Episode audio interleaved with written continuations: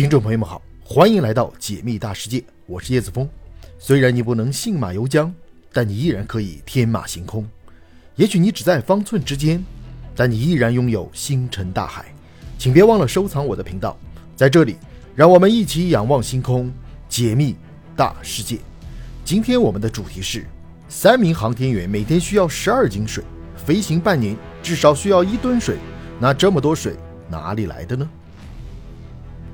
太空飞行是一项很复杂的项目，除了需要有强大的运载火箭、先进的载人飞船、空间站以外，后勤保障也是非常重要的。因为在空间站的运营阶段，每次飞行时间都长达几个月，甚至更长时间，后勤保障赶不上是万万不行的。例如，神舟十二号飞船在轨的时间为三个月，而神舟十三号、神舟十四号飞船的在轨时间则达到了六个月。当我们空间站完成建造、转入运营阶段以后，单次飞行六个月将会是一个常态化的事情。这么长的飞行时间，对一些物资的消耗也是非常多的，例如需要很多氧气、水。据估算，每名航天员一天大约需要饮用两公斤的水，三名航天员每天就需要十二斤水。除此之外，日常生活中航天员也需要消耗不少水，例如洗漱都需要水。算下来的话，三名航天员在太空中飞行半年，至少需要一吨水。奇怪，在太空中飞行的飞船、空间站并没有与地球相连，那空间站的水是哪里来的呢？最直接的方法其实就是从地球上运输上去。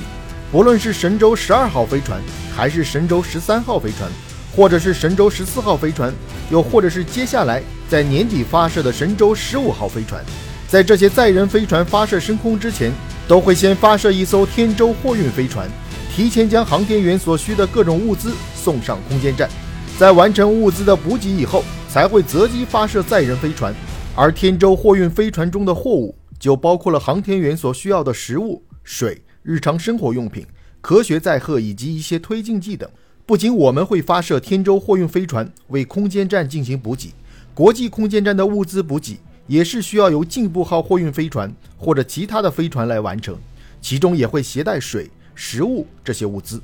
当然，仅仅通过货运飞船来给航天员进行水的补给，效益是非常低的。因为三名航天员飞行半年所需的水至少达到一吨，也就是一立方米。如果都是用飞船运输水来解决航天员用水的问题，成本会非常高。所以在飞船、空间站内的水其实是循环利用的，这可以说是空间站中水资源的主要来源。也就是将航天员排出的尿液。水汽等进行过过滤等处理步骤以后，得到了可以重复使用的水。这些水可以用来饮用，也可以用来洗漱。当过滤后的水再次被使用以后，也会再次循环利用。这样一来，就能够较大限度地实现水的循环利用，能够极大地降低空间站的运营成本。由于在空间站内储存的水并不是流动的，所以为了确保这些在轨飞行航天员的用水安全，航天员会定期对水样微生物进行检测。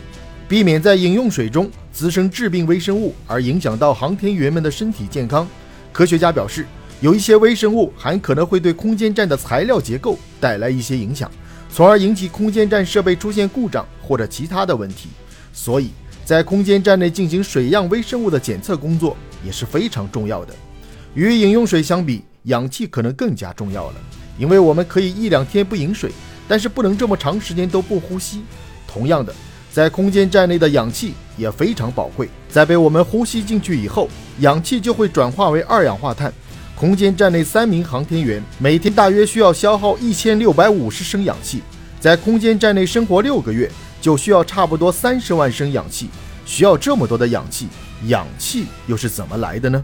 虽然会根据任务发射货运飞船给空间站补给，但是六个月所需要的氧气实在是太多了。显然不能有一艘货运飞船来完成氧气的补给的，而且使用氧气罐给空间站补给氧气也是最不安全的方法，因为在纯氧的情况下是很危险的。与直接用氧气罐运输氧气相比，科学家们找到了更加高效、安全的方法，那就是电解水来制备氧气。因为电解一升水能够分解出六百二十升的氧气，已经可以满足一名航天员一天所需要的氧气。虽然电解水需要一定的能量。但是对于空间站来说，电力是足够的，因为空间站有很大的太阳能电池板，只要有太阳光的照射，就会有源源不断的电力，也就是会有氧气产生。科学家们表示，航天员平时排出的汗液、尿液都可以收集起来，经过过滤提纯以后，这些水可以被点解来制备氧气，产生的氧气